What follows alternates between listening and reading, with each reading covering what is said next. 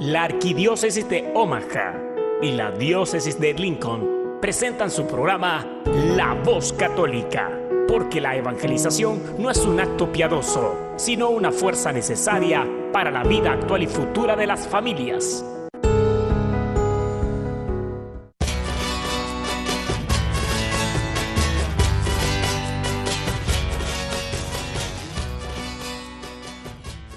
Hola, soy el arzobispo Jorge Lucas. Despónganse a escuchar la voz católica con un mensaje de fe y esperanza.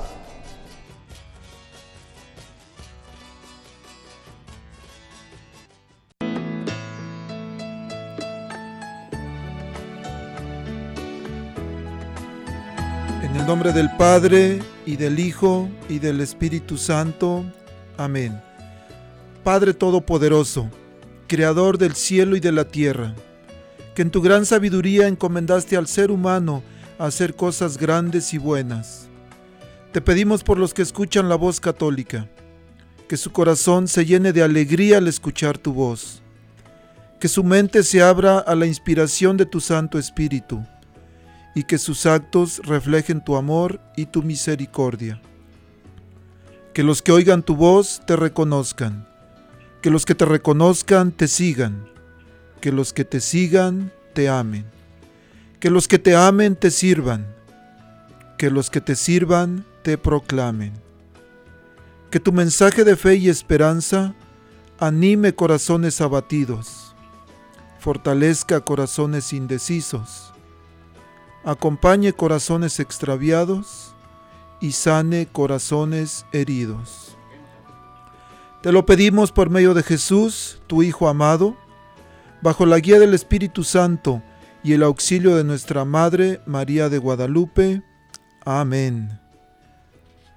Muy buenos días, queridos radioescuchas. Estamos aquí esta mañana muy contentos, una mañana alegre, no está caliente, tampoco está frío, está como dicen en el rancho, está como para pedir de boca es una bendición poder estar aquí esta mañana compartiendo una vez más con ustedes.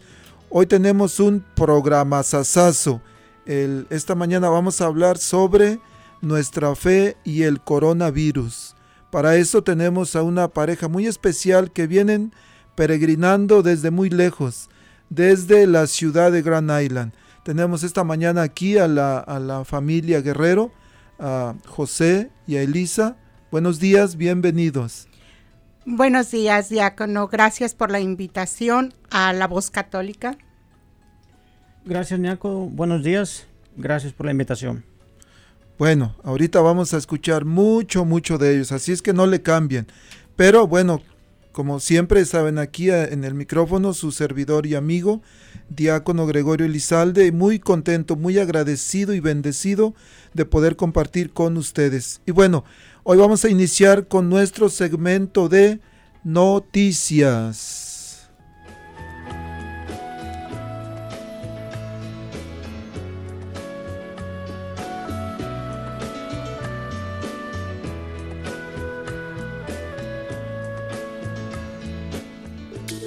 Todo lo que necesitas escuchar sobre el acontecer en nuestra iglesia, lo escuchas aquí, en La Voz Católica. A continuación. Bueno, tenemos varias noticias. La primera, este martes pasado, el 4 de agosto, fue la fiesta de San Juan María Vianney. San Juan María Vianney, mejor conocido como el cura de Ars, que es un, es un hombre que tenía muy escasa formación intelectual y cultural, pero que se pasaba 16 horas en el confesionario, que ya a Ars, que era un pueblito de 230 personas, le llamaban el Hospital de las Almas es el patrono de los sacerdotes. Y bueno, el, Papa Benedicto XVI en el 2009 proclamó el año sacerdotal con invocando a él como el patrono de los sacerdotes. También el día 4 de agosto sabemos que hubo una, una explosión en, en, el Líbano y el Papa Francisco, como un primer signo concreto de la cercanía con este pueblo sufriente, donó 250 mil euros que llegan a esta población que está sufriendo, devastada, por supuesto, por las violentas explosiones. y bueno, desde la anunciatura de Caritas hasta los miles de familias de las víctimas les llegó este dinero. El día 6 de agosto, el jueves, celebramos la transfiguración de nuestro Señor Jesús. Fue una, una fiesta, fue solemnidad y bueno, es cuando recordamos a nuestro Señor Jesús en el monte Tabor que se había llevado a José, a, Santiago y a Pedro y se transfigura y resplandece blanco nuestro Señor. tuve la oportunidad de estar el año pasado ahí en el Monte Tabor y es una experiencia única de poder imaginarse qué sintieron los discípulos mirando a nuestro, nuestro Señor Jesús transfigurarse. También el 6 de agosto, el jueves, fue el 75 aniversario de la, del, cuando se lanzaron las bombas atómicas contra Hiroshima.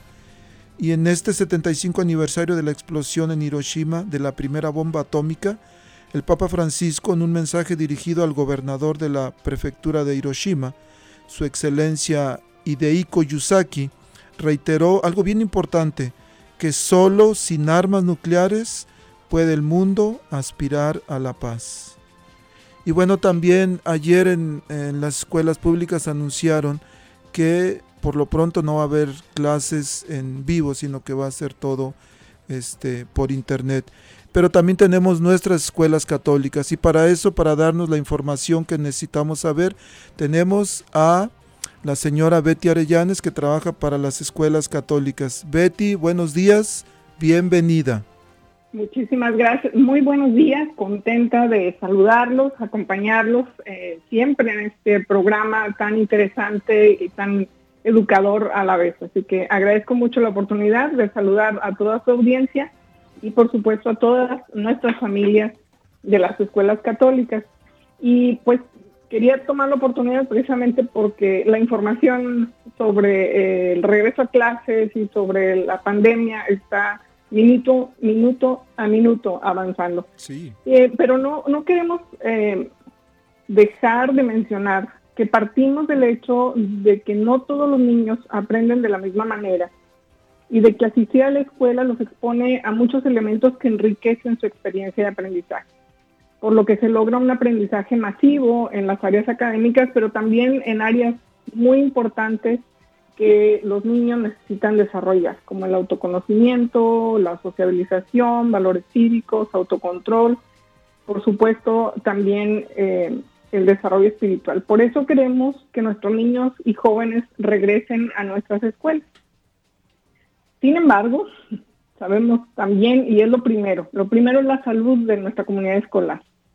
Eh, tanto los estudiantes, niños, jóvenes, maestros y todo el personal que trabaja en la escuela.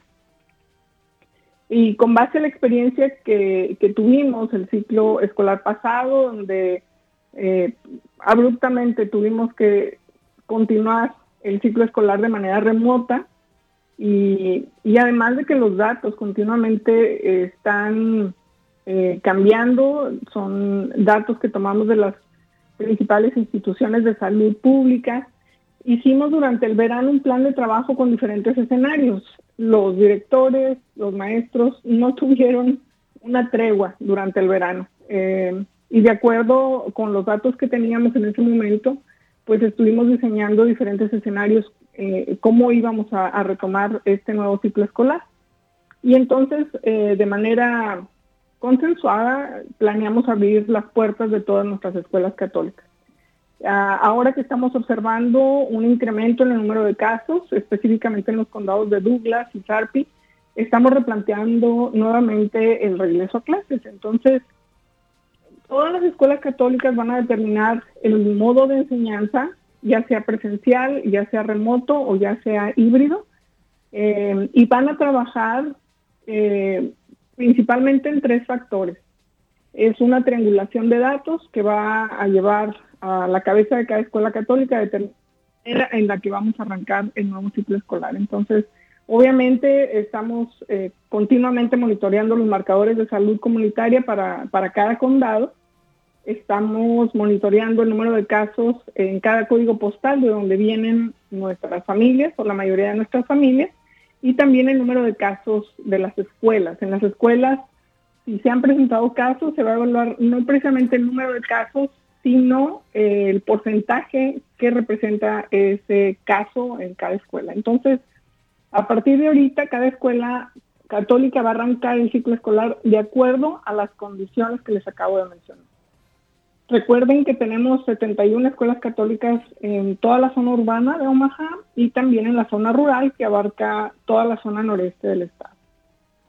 Entonces, por favor, eh, manténganse muy pendientes de lo que su escuela esté enviando a los padres de familia por correo electrónico. Básicamente esa es la forma principal en la que se están comunicando.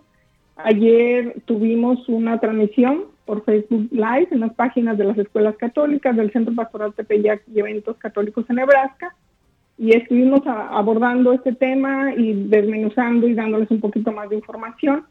Eh, estuvo conmigo el director de la Escuela eh, Católica Santos Pedro y Pablo, Mr. Bauer, que nos explicó cómo las seis escuelas del consorcio van a arrancar. Y entre otras cosas, él mencionó que arrancan, desplazaron eh, unos días el tiempo de arranque porque necesitan este periodo, ya, ya que teníamos listo para arrancar de un modo, vamos a cambiar un poquito, entonces vamos a arrancar en modo presencial y en modo remoto. Y para hacer esto, vamos a desplazar el, plazo, el, día de inicio al 31 de agosto. Pero también indicó que van a arrancar dividiendo en cuatro grupos a los estudiantes.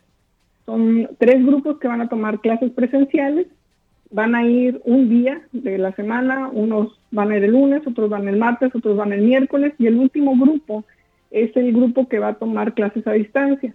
En esta estrategia es para que eh, los niños aprendan el protocolo que van a seguir dentro de la escuela. Hay muchos cambios que van a, suceder para los niños que estén eh, en las escuelas. Eh, estamos hablando de las prácticas que las organizaciones de salud recomiendan, por supuesto, lo que es la distancia social, usar las máscaras, descanso durante el día, eh, toma de temperatura y todos estos protocolos que ya hemos estado hablando de manera frecuente. Entonces, no quiero tomar más tiempo, pero la oportunidad le agradezco de comunicar esto, de pedirle a los padres de familia que nos ayuden nosotros tenemos que dar este paso. Yo creo que lo hemos dado ya. Yo creo que hemos sido más conscientes, hemos tomado más medidas para no exponernos y estar afuera por mucho tiempo en lugares donde están eh, más, más personas, donde puede haber más contagios,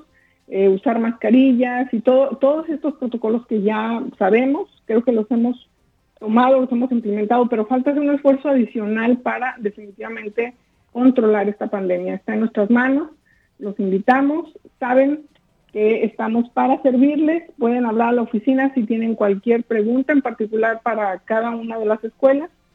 Em, teléfono 402-557-5570, nuevamente, 402-557-5570. Gracias, Diácono, por permitirme pasar este mensaje a nuestras familias. Gracias siempre. Gracias a usted, Betty. Muchas gracias por esta información tan importante para los padres de familia que tenemos hijos en las escuelas católicas.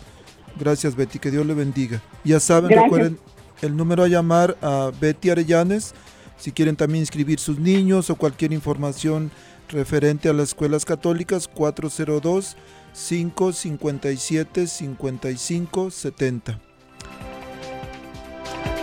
Bueno, Vamos, continuamos aquí con nuestros invitados y bueno, vamos a iniciar el, bueno, ya les dije que vienen peregrinando desde Grand Island, ya dieron sus nombres, José y Elisa, pero a veces la gente quiere conocer un poquito más de las personas que están aquí en el frente al micrófono. ¿Quién es José y Elisa? ¿Pudieran compartir un poquito, por favor, sobre ustedes? Claro que sí, diácono. Mi nombre es José Guerrero, soy de nacionalidad mexicana. Vengo del estado de Nayarit. Vengo, vine desde el 1994, ya tenemos alrededor de 20 años. El Señor nos trajo a este estado y tengo 20 años trabajando en la planta. Ahorita estoy sirviendo en la, el Ministerio del Pescador. Sirvo también en la Catedral Santa María como sacristán. Y es un poco el tiempo que tengo trabajando en, en la iglesia. y aquí estamos sirviendo al Señor. Mi nombre, como les había comentado, es Elisa Guerrero, ah, también de nacionalidad mexicana. Vine a los Estados Unidos siguiendo el sueño americano, como muchas familias, en 1996 y regresé, regresé a México, después ya vine permanentemente a vivir aquí en Estados Unidos en 1998. Ha sido una gran experiencia vivir en este país como inmigrante. Me considero una hija privilegiada de Dios. Hemos estado ahorita en la diócesis de Grand Island pertenecemos a la Catedral Santa María y nada, ¿quién soy yo? Una servidora del Señor, solamente eso. Muchas gracias, muchas, muchísimas gracias, especialmente por venir desde tan lejos. El, a veces en nuestra vida nos suceden cosas y ahorita vamos a escuchar qué es lo que, qué es lo que le sucedió a, a José y a Elisa. A veces pensamos que hemos perdido todo, pero la fe nunca se pierde. Les había dicho que vamos a hablar sobre nuestra fe y el coronavirus. Pero antes, José y Elisa, antes de, entrar al diálogo del tema, ¿qué tal si escuchamos una canción que se llama precisamente Mi confianza en Él? Es de este cantautor que ustedes conocen, Ambrioix Padilla. Vamos a escucharla. Estás escuchando La Voz Católica.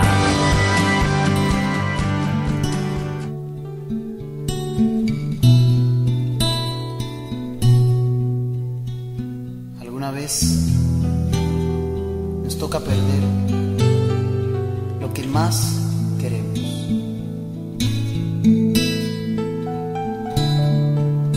Alguna vez nos quedamos sin camino.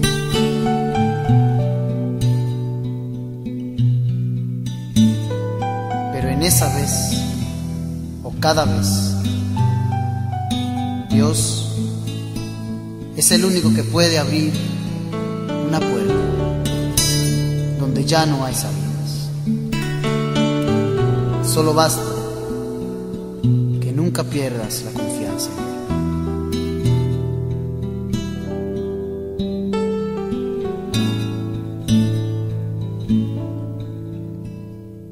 Yo de repente me quedé tan solo. Yo de repente me quedé vacío tirado en un rincón cualquiera del destino, muriéndome de frío. Yo de repente me quedé llorando, con una pena clavada en mi pecho. Sentí como caer en un pesado sueño, estando yo despierto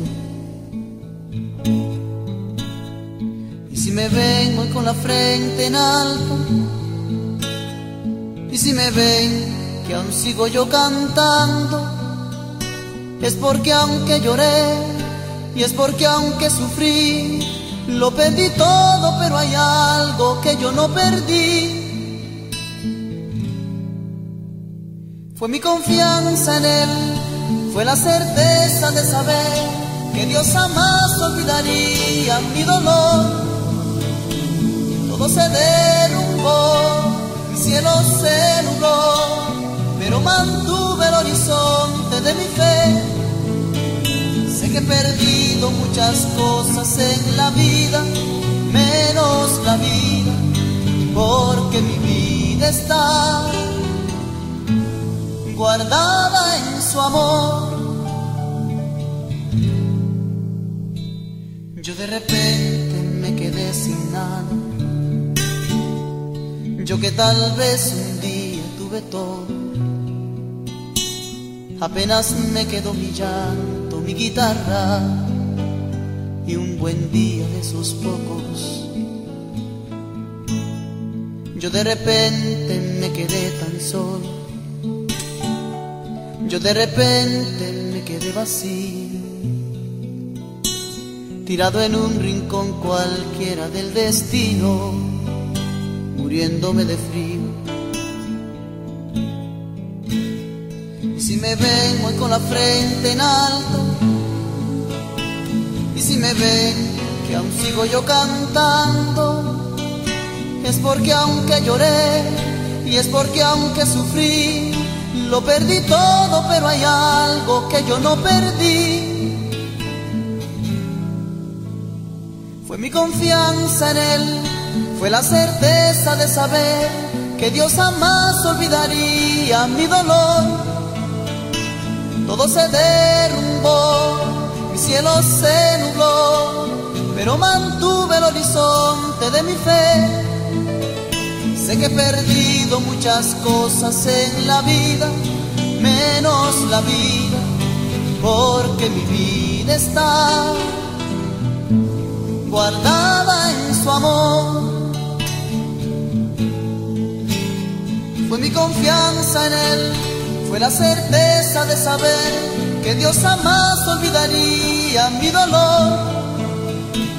Todo se derrumbó cielo se nubló, pero mantuve el horizonte de mi fe. Sé que he perdido muchas cosas en la vida, menos la vida, porque mi vida está guardada en su amor.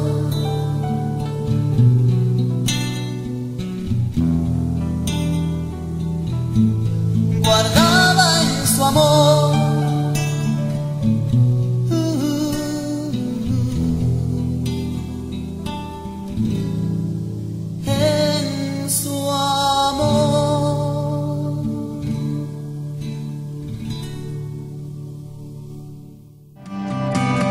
Estás escuchando La Voz Católica.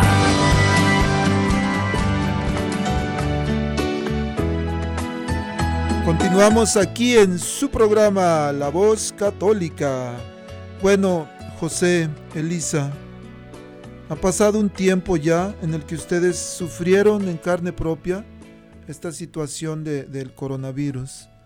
El, por ahí la gente que nos está escuchando, eh, tenemos un Facebook Live que hicimos con José, donde da el testimonio de lo que sucedió. 20 días en el hospital, 10 en coma, él, pues tal vez él no sufría de alguna manera, pero por supuesto que sí. Este, pero la esposa en casa, él, sufriendo en carne propia esta situación. Pero hoy, después de, de esa experiencia, ¿qué piensan ustedes de, de esta pandemia? Sí, diácono. Ah, como sabemos, ahorita muchas personas están viviendo los estragos de esta pandemia. Ahora veo un poquito hacia atrás. Todo comenzó a finales de marzo. Estamos hablando casi de hace cinco meses. Pero definitivamente el haber sido, lo puedo decir, víctimas de esta, de esta pandemia, a nosotros nos ha transformado la vida, ha transformado nuestra familia y yo le puedo decir que me siento bendecida, no de que José se haya enfermado, claro que no, pero la enfermedad, la enfermedad por la cual a través él pasó, esos 20 días de angustia, esos 20 días de incertidumbre, vinieron a reavivar nuestra fe en familia, vinieron a unirnos, vinieron a traer esperanza. Eso que se estaba enfriando, yo siento que fue un momento en que el Señor nos habló directo al corazón y dijo, soy yo el que está en control. Me gustaría que José nos platicara su experiencia de lo que fue estar en el, en el hospital y yo les voy a platicar lo que fue la experiencia de estar en la casa con los hijos. Por favor, José. Adelante. Bueno, mi experiencia, estuve consciente el día 29, el día 5 de abril o 6 de abril, estuve consciente que entré en silla de ruedas al hospital. Fue una experiencia muy linda. Claro, no dejó de ser dolorosa.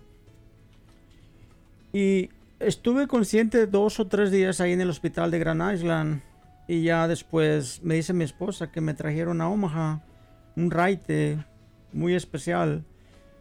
Y cuando estuve en Omaha, recuerdo que estuve visitando varios lugares.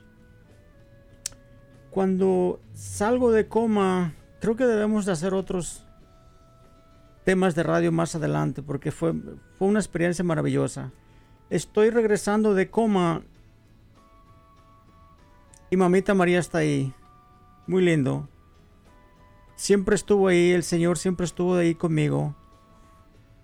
Entonces, como dice Lisa, es una, fue una experiencia muy linda. Fue algo regresar en esa, esa fe. Retomando un poquito la experiencia de la familia, como le decía, yo sé que esta pandemia ha venido a transformar nuestras vidas y cada uno vamos a dejar que esta pandemia marque nuestras vidas de la manera que nosotros queremos eh, que esto nos afecte, ¿verdad?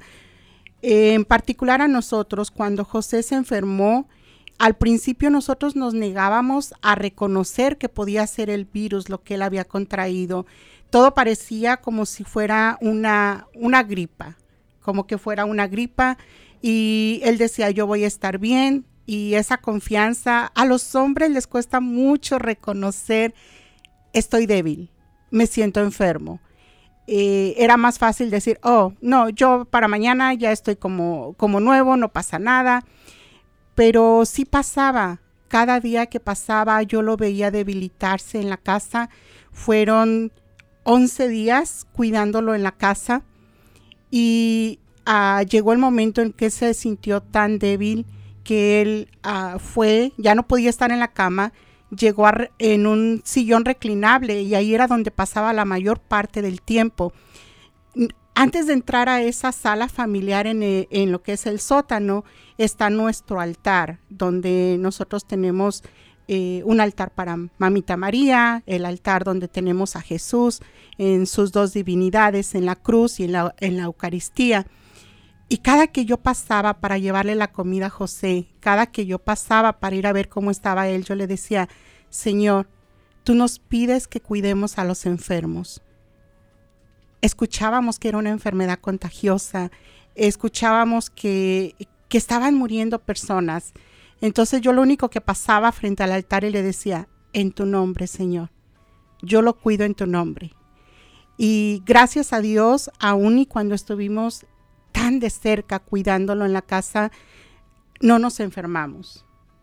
No nos enfermamos, pero sanamos. ¿Y por qué digo sanamos si estoy diciendo que no nos enfermamos? Sanamos heridas que había en nuestros corazones. Sanamos espiritualmente, dejamos que Dios aumentara y tocara nuestra fe. Había relaciones familiares con los que nos habíamos distanciados y cuando José se va al hospital, sabemos que el único que puede hacer algo por él en ese momento es el mismo Jesús. Su familia empiezan a contactarme y es cuando yo les hago la invitación al rosario. Yo tengo una fe enorme y les digo, vamos a ofrecer un rosario a las nueve y media de la noche, cada noche. La primera noche lo hicimos solos nosotros en nuestra casa, pero ese día mi niña de 13 años se dio a la tarea de que ella buscó cómo todos pudiéramos estar al mismo tiempo, pero en video, unidos.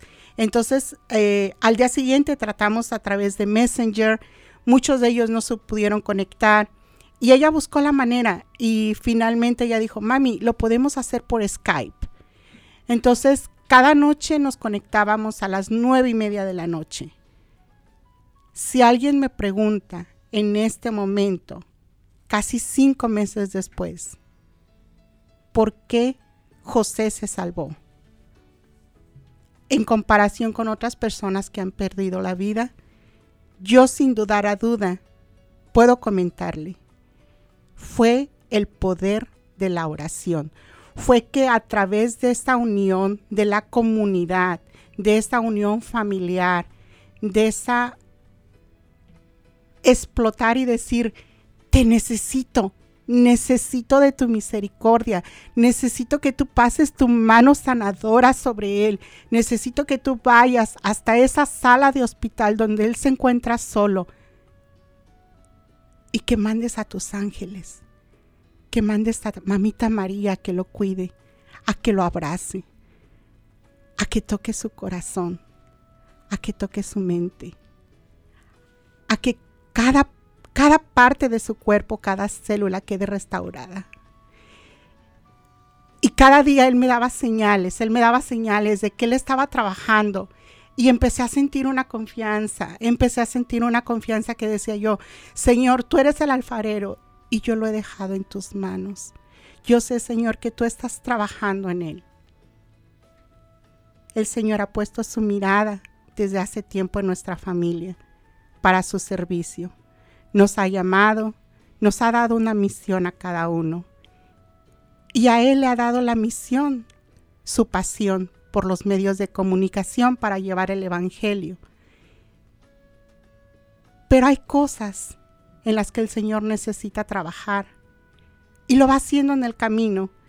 Y creo que era el momento que tenían reservado el Señor y Él para tener ese encuentro, para tener esa cercanía donde la fe y la confianza quedarán solo en manos de Él. Qué testimonio tan poderoso.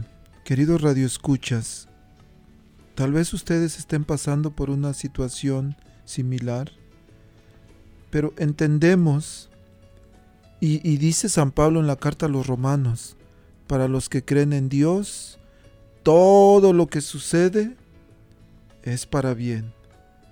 Y entonces esta terrible pandemia que ha matado a muchas personas que están contagiados, ayer precisamente el trabajando en coordinación con la Arquidiócesis de Nueva York, teníamos y hoy vamos a tener un concierto con Tony Meléndez. Y desafortunadamente no se pudo hacer porque Tony está este contagiado para lo cual pido sus oraciones. Quien conozca a Tony Meléndez es un hombre que nació sin manos y con los pies toca la guitarra y canta. Este, y anda por todo el mundo llevando un mensaje de esperanza, de fortalecimiento en nuestra fe. Entonces, regresando con ustedes, esto que le sucedió, que para muchos puede ser una calamidad, para ustedes fue una oportunidad. que una oportunidad que, nos da Dios a muchos de muchas maneras. Ustedes fue por medio de esta del coronavirus, pero Dios utiliza muchas cosas y se vale de cualquier cosa para que hagamos una pausa y que volteemos nuestros ojos hacia Él. Qué, qué, interesante. Y dijo algo muy cierto, Elisa, de que los hombres a veces pensamos que con el puro aire nos vamos a curar y que somos tercos si hay algo que somos, es que somos tercos y no queremos ir al doctor, pensamos que nos vamos a curar así, sin nada, este, que poniéndonos la mano solito ya nos vamos a curar. Y es importante entender que, que no somos máquinas, que necesitamos los cuidados y especialmente que debemos ser obedientes con nuestras esposas cuando nos dicen, oye, vete a checar esto, vete a checar lo otro, que seamos obedientes de veras porque no queremos hasta que ya estamos muy mal. El, gente sufriendo, eh, José, Elisa, ¿qué les dirían ustedes a, a las personas que están sufriendo? Posiblemente están contagiados, posiblemente estén sufriendo por un familiar enfermo, posiblemente estén sin trabajo o de alguna manera han sido afectados por este virus. ¿Qué les dirían ustedes? Diácono, el Señor prepara a las personas que quiere usar. Y yo siento que Él nos bendició con esta experiencia porque después de eso he tenido el privilegio de poder dar ánimo a muchas personas. Y he visto en, de, las dos, de las dos lados.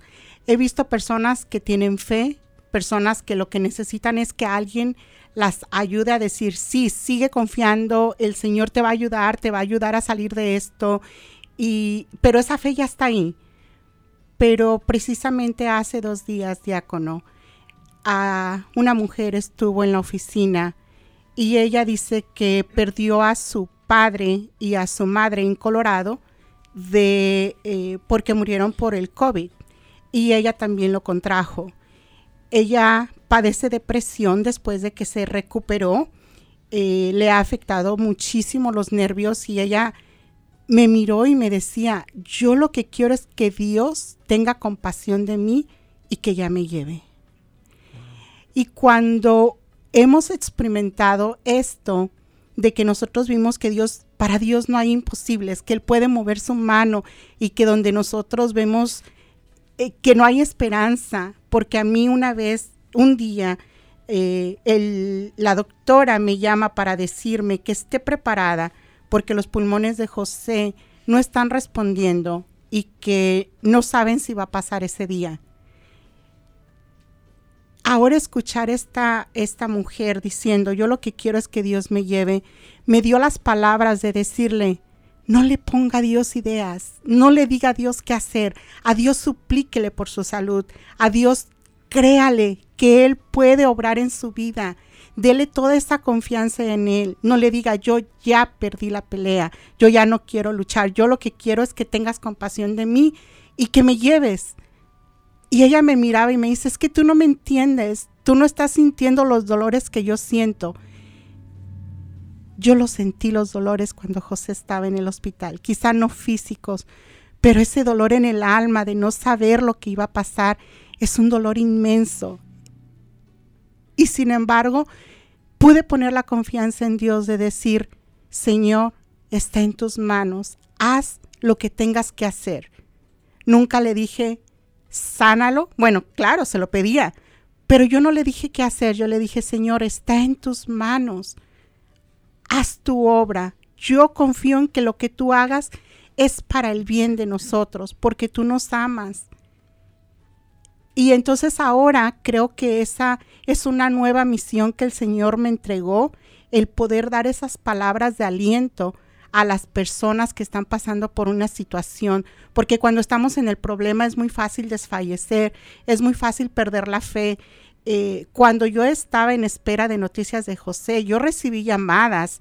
Hubo un momento en que yo ya no quise contestar las llamadas porque una de las personas que me llamó fue para decirme, tú eres una gran mujer, tú eres fuerte, no te preocupes. Si tu esposo se va, Dios no te va a desamparar. Te manda otro. Dios no te va a desamparar, tú vas a estar muy bien, pero tú debes de ser fuerte y debes de seguir de pie por tu familia.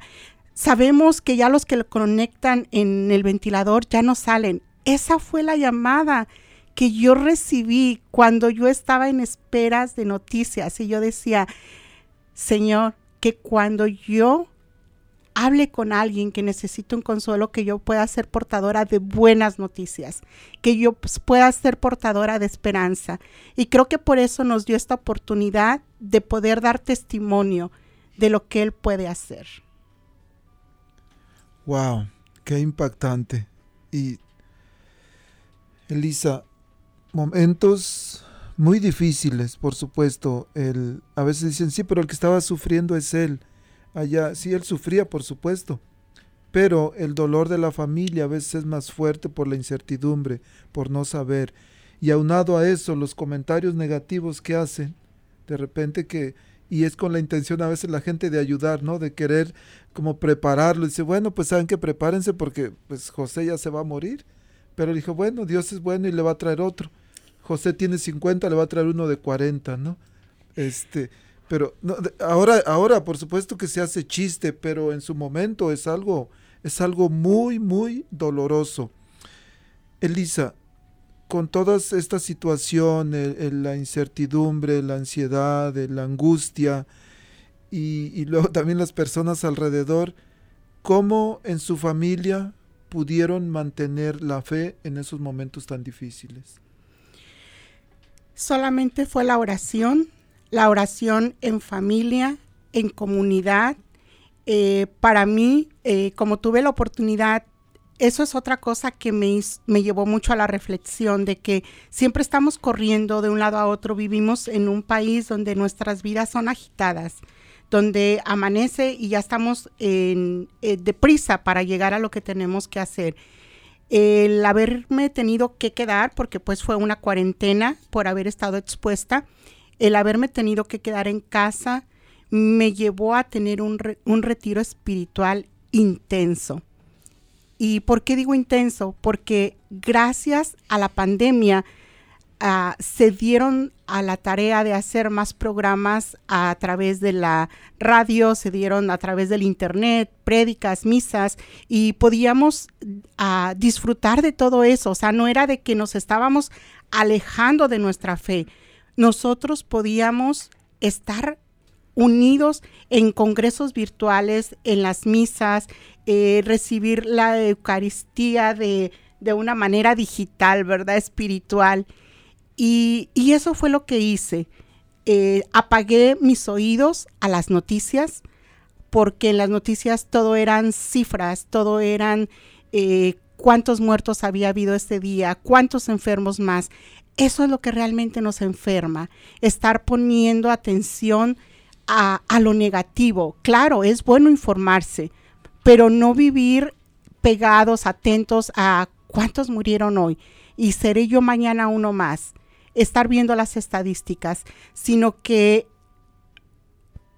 aprovechar ese tiempo, hacer oración y decir, Señor, ¿por qué estamos viviendo esto? ¿Qué tengo que hacer yo para que esta situación mejore? ¿verdad? Y entonces a través de esa comunicación es que el Señor nos habla y nos da la respuesta. Vamos a regresar con, vamos a continuar hablando sobre esto. Es bien importante esto del, del contenido que recibimos por, el, por internet, por la televisión. Pero antes tenemos al Padre Mauricio que nos va a hacer la reflexión al Evangelio de hoy.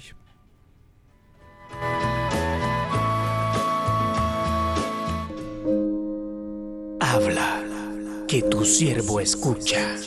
Un segmento donde meditaremos las lecturas del día. Pidamos al Espíritu Santo que nos revele la verdad, porque la verdad nos hace libres. Habla, que tu siervo escucha. Sábado 8 de agosto. El Señor esté con ustedes. Del Santo Evangelio según San Mateo capítulo 17, versículos del 14 al 20. En aquel tiempo, al llegar Jesús a donde estaba la multitud, se le acercó un hombre que se puso de rodillas y le dijo, Señor, ten compasión de mi hijo, le dan ataques terribles, unas veces se caen en la lumbre y otras muchas en el agua.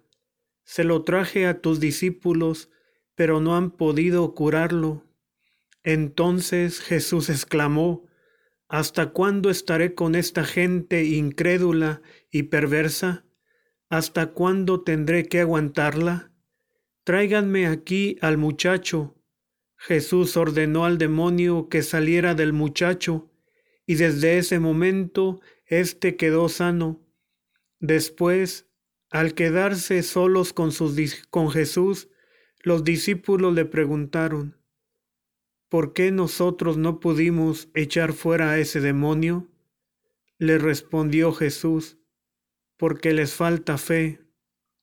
Pues yo les aseguro que si ustedes tuvieran fe al menos del tamaño de una semilla de mostaza, podrían decirle a ese monte, trasládate de aquí para allá, y el monte se trasladaría entonces nada sería imposible para ustedes.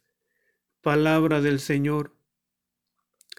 La sanación de una enfermedad que convulsiona a un muchacho y la posesión de un espíritu en él se relacionan con el regalo de la fe ante la gente, los discípulos y el padre del muchacho. Jesús parece estar harto de la incredulidad y la falta de fe de la gente, los discípulos y del Padre que pide la sanación y la liberación de su Hijo. La fe es un regalo de Dios que acompaña a los hijos e hijas de Dios. Es algo que crece en nuestro corazón y nos ayuda a dar testimonio de nuestras vidas cristianas.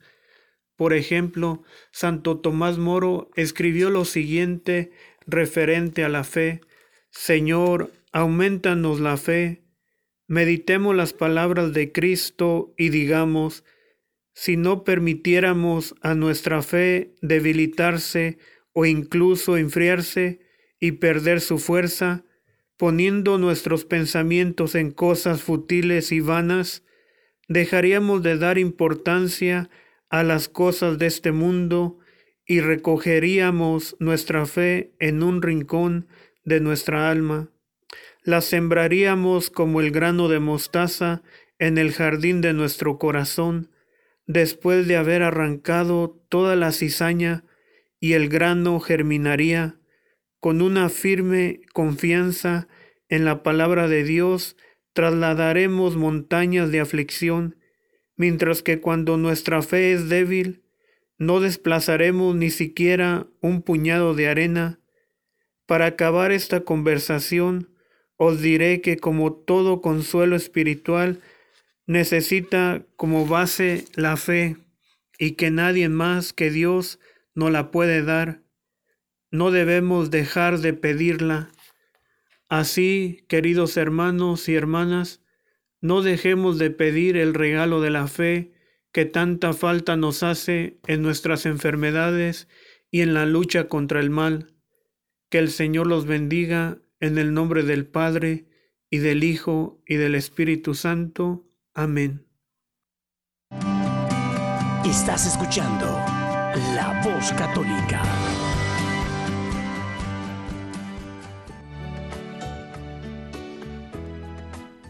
Bueno, estamos aquí con Elisa y José dialogando este mensaje tan importante, tan impactante de cómo podemos mantener nuestra fe viva en estos momentos de pandemia. Y no solamente en estos momentos, siempre en nuestra vida va a haber situaciones difíciles en los que nosotros decidimos, como decidieron ellos, a través de la oración, a través de, vivir la Santa Misa por medio de Internet.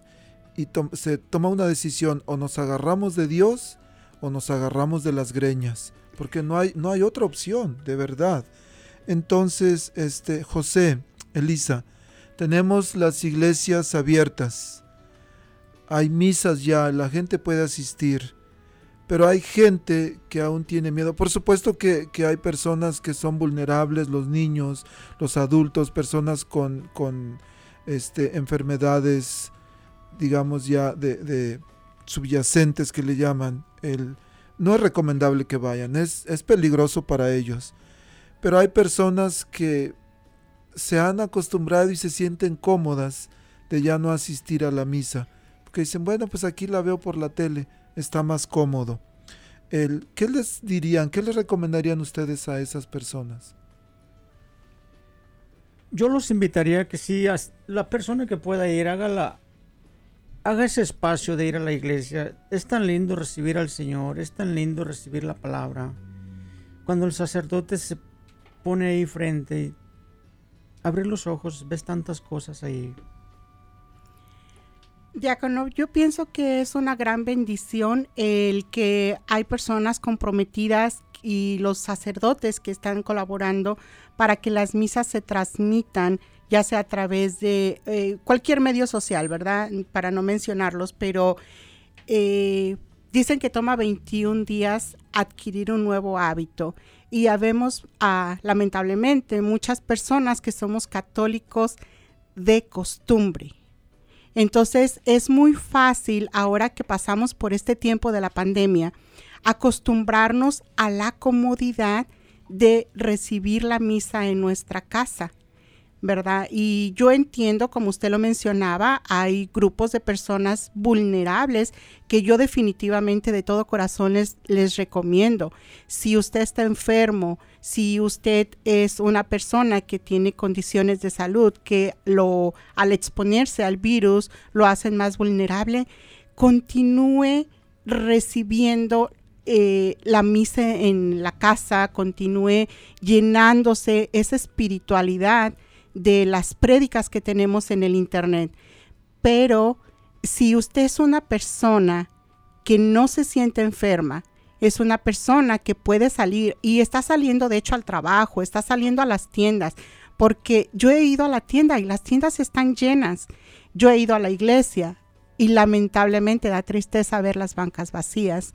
Eh, en todas las iglesias se están tomando medidas para que se pueda respetar el distanciamiento social. Se están tomando medidas de que usemos nuestra mascarilla, de que usemos el gel para las manos. Pienso que no debemos privarnos de ese privilegio que tenemos de practicar nuestra fe, ir a la casa del Señor, sentarnos a la mesa con Él y recibir ese alimento espiritual que tanto necesitamos y que nos da la fortaleza para poder pasar estos tiempos de prueba, que nos llena de esa energía espiritual de decir, el Señor va conmigo. Y yo lo sigo, ¿verdad? Amén. Con mucho gusto. El, lo que no me gusta del programa es que como que los 60 minutos nos los dan como en 30, ¿verdad? El, casi tenemos que terminar, pero no quiero dejar pasar la oportunidad de que por favor Elisa, el, José me platicaba en el Facebook Live que tuve con él, que usted escribió una carta. Él la leyó ahí, pero siempre es mejor con la, con la emoción, con la intención del autor. Usted que la escribió, nos haría el favor de leerla. Es una carta que le escribe en el momento que José se va al hospital. Claro que sí, diácono. Yo pienso que cuando estamos viviendo una situación, eh, es nuestra actitud la que, la que determina cómo vamos a, a, dejar que esto nos afecte o que esto nos ayude a crecer como personas o como hijos de Dios. Y esa noche, el primer día que él se fue al hospital, era imposible dormir. Había tantas ideas en mi cabeza y en lugar de sentarme a llorar y decir, Señor, ¿por qué está pasando esto? ¿Por qué José? ¿Por qué, ¿Por qué nuestra familia? Uh, simplemente quise dejar salir esas ideas que estaban en mi cabeza escribiendo. Después de la oración me puse a escribir y estas fueron las palabras. Va camino al hospital. Recomendación de su doctor. Hay temor.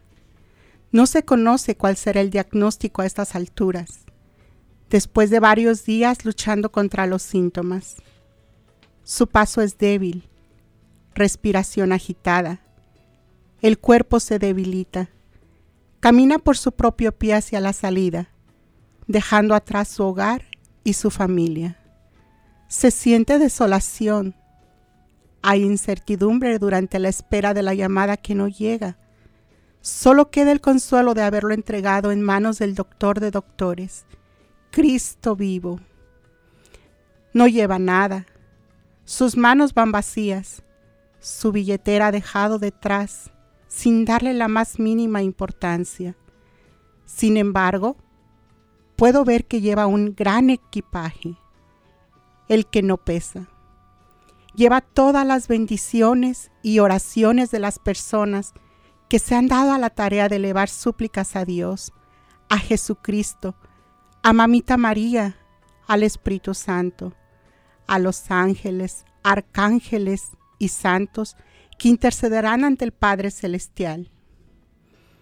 Es millonario, pues no ha acumulado riquezas en esta tierra, ha construido una mansión en el cielo, callado, detrás del escenario, sumergido en sus pensamientos, quizá planeando el próximo evento o proyecto, ha ganado las bendiciones que no se compran ni se venden. Los hijos sufren, no saben cómo expresarlo, duermen, deseando que al despertar todo haya sido un sueño. No lo es, no está aquí, no lo podemos sentir o tocar Solo queda el consuelo de verlo a través de un video y saber que está recibiendo la atención que necesita en estos momentos. Las familias se unen, hay reencuentros y se olvidan los inconvenientes que habían mantenido a las personas viviendo en mundos diferentes, apartados. Se reencuentra el valor de la familia ante el peligro de su extinción cuántos abrazos que se negaron cuando era posible, cuántos besos que no se dieron. Hoy hay una distancia social para protegernos los unos a los otros. mirar por la ventana a tus seres amados y amigos, acercarse a tu hogar, en donde se vive la cuarentena, y retirarse. Duele el corazón. Dolor inmenso. Dejar a tu ser amado en cuidados intensivos, sin poder acompañarlo, sin poder tomar su mano. No hay un beso de despedida, pues este virus se contagia fácilmente y se propaga más rápido de lo que quisiéramos. Semana Santa, semana de luto y de resurrección. Nos unimos en el sufrimiento de nuestro Señor Jesucristo y así por sus méritos gozar de la resurrección. Jesús, Hijo de David, ten compasión de nosotros. Jesús, en ti he puesto mi confianza. Con ese espíritu de reflexión, quisiera pedirles, José y Elisa, ya casi tenemos que retirarnos y me duele mucho, pero vamos a hacer una oración. Vamos a, hacer una oración por las personas que están sufriendo. En, de muchas maneras están sufriendo. Pídanle por favor a Dios por estas personas que sufren. Padre Celestial, en este día estamos aquí rendidos ante tu presencia para suplicar tu misericordia por todo el mundo que se enfrenta a esta pandemia. En tus manos venimos a depositar esas personas que se encuentran en un hospital. Venimos a poner aquí a los doctores, a las enfermeras, esos ángeles tuyos, Señor, que tú has mandado a cuidar a tus enfermos. Te ponemos todas esas personas que están perdiendo su fe, que se sienten que ya no hay salida, que ya no hay esperanza, que el dolor los invade. Que deposites esa semilla como ese granito de mostaza en su corazón, para que la fe vuelva a germinar en cada uno de nosotros, para que la fe del mundo se avive como se ha avivado nuestra familia, porque hemos sido testigos de tu misericordia y sabemos que para ti nada es imposible, Padre. Tú eres todo amor, todo poder, creador del mundo. En este momento te ponemos el mundo entero para que tú sanes, para que tú controles esta pandemia, para que las personas que se encuentran privadas de su libertad en cualquier institución, en cárceles, en hospitales, que tú llegues hasta ahí, que mandes a tus ángeles, que mandes a tu madre, así como ella acompañó a José en el hospital, para que lleve consuelo, para que lleve esperanza, para que la fe se reavive y que después de esta pandemia no volvamos a la normalidad, que podamos vivir una nueva vida espiritual, que podamos amarnos unos a otros, que podamos ser serviles a los demás, para que podamos dedicarnos al servicio, para que dejemos de ver solo el bien común, eh, solo el bien mm, propio, sino que busquemos el bien común. Toca nuestros corazones, llénanos de esperanza, llénanos de amor y sobre todo déjanos saber que tú estás en control de esta pandemia y que para ti nada es imposible, Señor.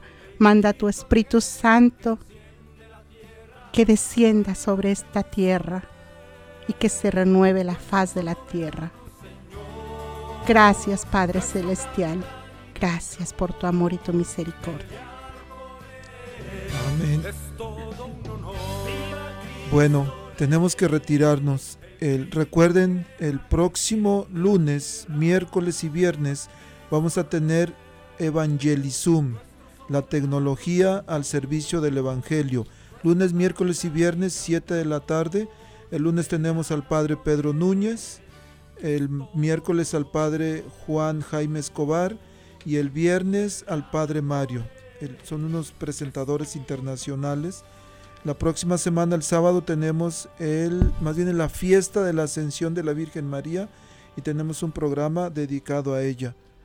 José, Elisa, muchas gracias. Gracias por su tiempo de estar aquí. Gracias, Diácono, por darnos la oportunidad de compartir nuestro testimonio de vida con estas ah, personas que nos están escuchando, que sepan que Dios es poderoso y que Él va a obrar para los que confían en Él. Gracias, diácono. Gracias por la invitación. Gracias a la nueva radio de Omaha. Muchas gracias a ustedes. Nos vemos la próxima semana. Más bien nos oímos, pero nos vemos el lunes en por Zoom. Ahí en el en Facebook ah, Centro Pastoral Tepeyac está la información para que se conecten. No pueden mandarme un mensaje o llamarme. Mi número es 402-557-5571. Muchas gracias, que Dios bendiga a todos, que Dios les bendiga, José y Elisa. Amén. La arquidiócesis de Omaha y la diócesis de Lincoln presentaron su programa La Voz Católica, porque la evangelización no es un acto piadoso, sino una fuerza necesaria para la vida actual y futura de las familias. Gracias por escuchar la voz católica. Recuerden que nos reunimos mañana en la Santa Misa. Que Dios los bendiga en el nombre del Padre y del Hijo y del Espíritu Santo. Amén.